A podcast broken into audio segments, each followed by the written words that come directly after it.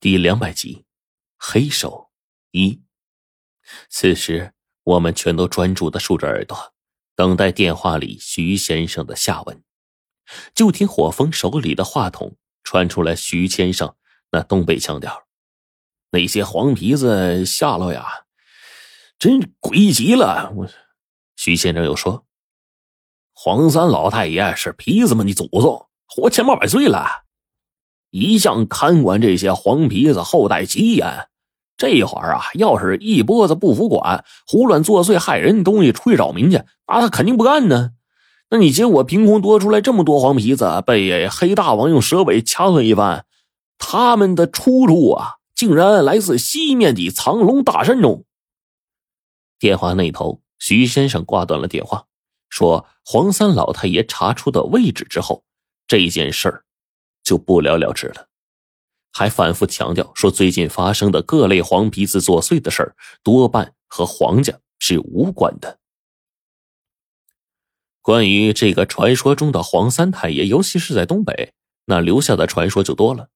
东北的五方保家仙头头的话最有分量，我们绝对不会怀疑。那么这些黄皮子，果真是来自那座藏龙大山之中了呀？胡老道说过，昆仑山脉风水格局就是囚龙式，秦岭山脉是藏龙式。徐先生口中的藏龙大山，说的就是秦岭，而徐子良他们的大本营，似乎也在秦岭深处。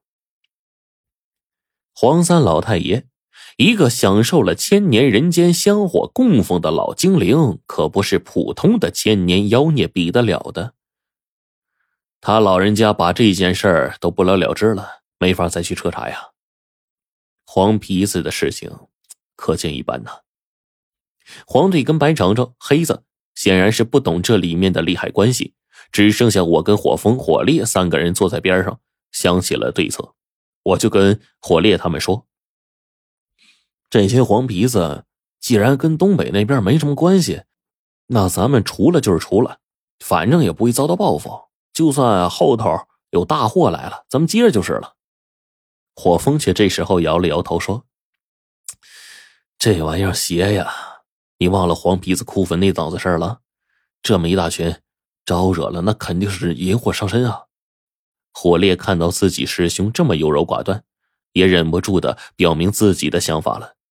那咱们呢？现在怎么办啊？这些黄皮子真真真是现在任务里最大的阻碍了呀！咱们要把这镇子呀掀个底朝天，把里面的东西全都揪出来，就必须先把黄皮子干掉。火风想了想，权衡利弊，又把目光投向了黄队，似乎是在征询他的意见。黄队点了点头，跟我们完全是一个意思。我跟火烈最后想了一个办法：黄皮子喜欢偷鸡，黄家那些小皮子受黄三太爷的严令。不准偷鸡伤畜，可即使这样，也会偶尔有小皮子偷鸡，最后被人家失手打死抓住。可见这玩意儿对于皮子们的引诱力是极大的。我们要是想个办法用鸡引出这些黄皮子，想个妙法把他们一网打尽，到时候这镇子里的阻碍就先解决了一半了。我看那幕后的家伙会不会跳出水面？说干就干。当天，我们到达附近集镇，把县里的公鸡、母鸡全都包了。然后呢，用工人啊开着卡车，整整好几笼子，近两百来只鸡就给送过来了。此时天已经黑了，我们没有久停。晚上呢，趁着夜色看鱼风水，找了一块四绝之地，还真是天助我也呀！本来这些黄皮子如果被除掉，死后肯定化作厉鬼，这接连数十上百的黄皮子，我们肯定挡不住。可是这下呀，我们不用担忧除掉黄皮子之后被一群厉鬼索命的事儿了，因为这块四绝之地是隔绝一切阴阳生气之气，正好是通往阴间大门的必经之地。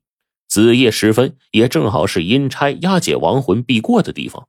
只要算好时辰，运气好的话，把这些黄皮子除掉，当晚阴差一路过。一看这么多厉鬼，那肯定全都锁到下边去了，然后领功请赏啊，顺带啊就帮了我们大忙了。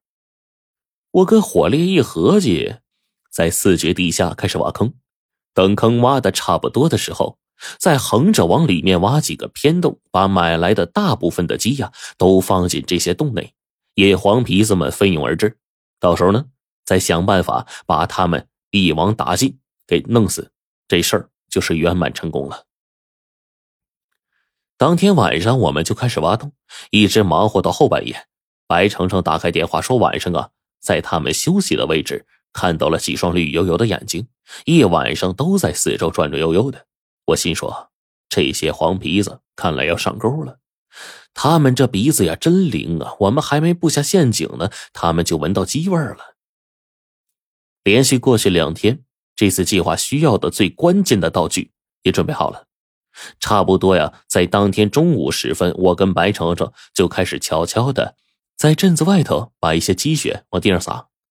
这些皮子的鼻子也是很灵的，现在积雪又被太阳暴晒，散发出来的味道更大。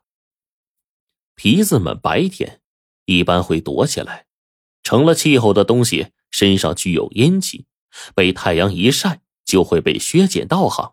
一般呢。在暗中躲起来，非重要时刻不出来。所以这次呢，我们并没有太过避讳，积雪撒的遍地，二十来只死鸡扔在镇子外面的草丛中，我们就全都隐藏起来。这一等，就到了晚上。我们藏在暗中，连一口大气都不敢喘，静静的等待着。大概到了晚上八点多，天黑下来了。终于，有一双绿油油的眼睛出来晃荡两圈可是这只黄皮子呀，只是晃荡两圈就走了。我们按兵不动，大概又过去半个小时，又多了两三只黄皮子过来。这一次呀，这些黄皮子一个一个小心翼翼的往镇子外面走。他们平常不怎么出镇子，这会儿往出跑的时候，鬼鬼祟祟。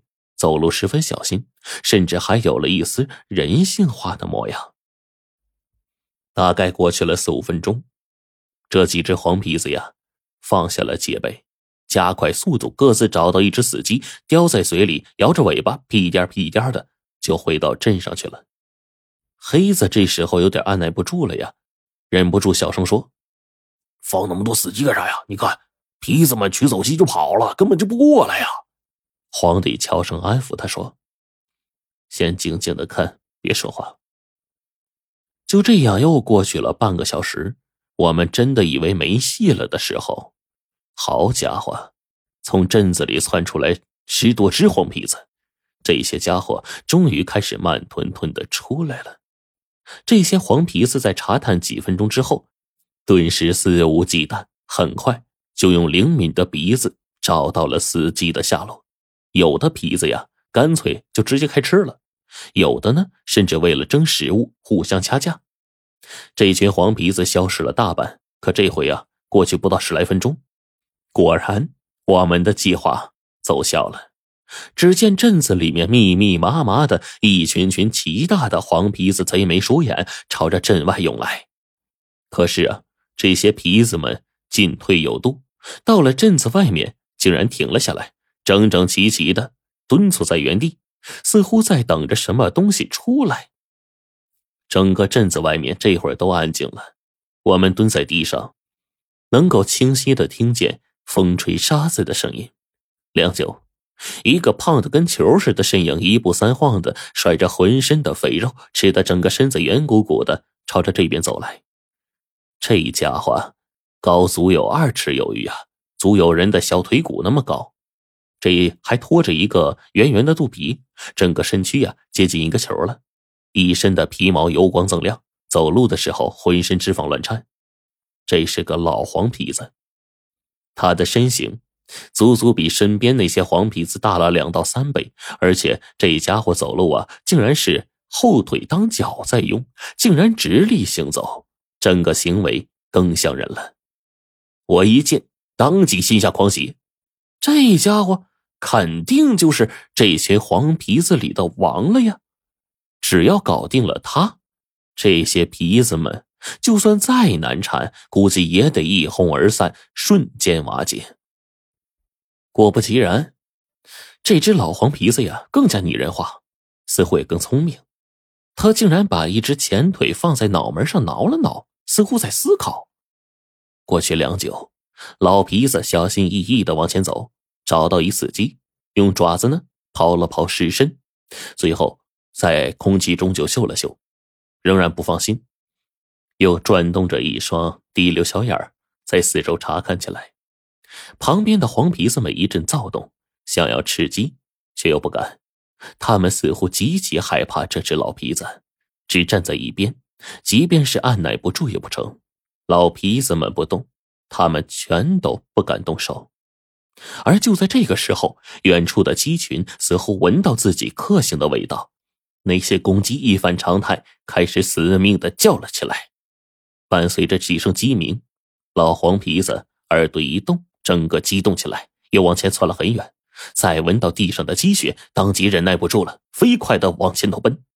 在他身后，那些黄皮子成群结队的，就跟老鼠大军似的，全都往前跑啊！好家伙，这些皮子在前面跑，我们隐藏在暗中就在数啊。这一数，成了气候的黄皮子竟然不下七八十只。而在其后，还有零零散散的黄皮子紧赶慢赶，想要分一杯羹。不多时，足足有过百的黄皮子蜂拥而至了。到了鸡群被藏着的位置，鸡群一听到动静，当即噪声更大。那些公鸡一个个打鸣，更像是惨叫。老皮子在这时到了鸡群面前的坑洞，十分的激动，手舞足蹈，可自己却不上前。他吱吱呀呀怪叫一声，所有的黄皮子密密麻麻，犹如一层滚动的黄地毯，瞬间冲到洞里面，几乎把洞都填满了。我们按住不动，心里却是咯噔咯噔的叫啊！这老皮子就是不进去啊，这一会儿也是急杀我们。不得不说，老皮子太狡猾了。到了这会儿，还让自己的子孙去帮忙试探危险。做人要是这么谨慎也就算了，可是面前的是一个黄鼠狼啊，他不是人呐！眼见那边洞里啊，鸡飞狗跳的，黄皮子不断的在其中涌动，有的皮子三三两两互相撕扯，为一只活鸡厮打的不可开交。这正是最好的下手机会。可老皮子站在坑外，就是不上前。反倒小心翼翼的查探起了四周，我们全都犹豫了。现在动手，可不能放过老皮子才好啊！只是现在不动手，如果错失机会，这几天的努力就全都白费了。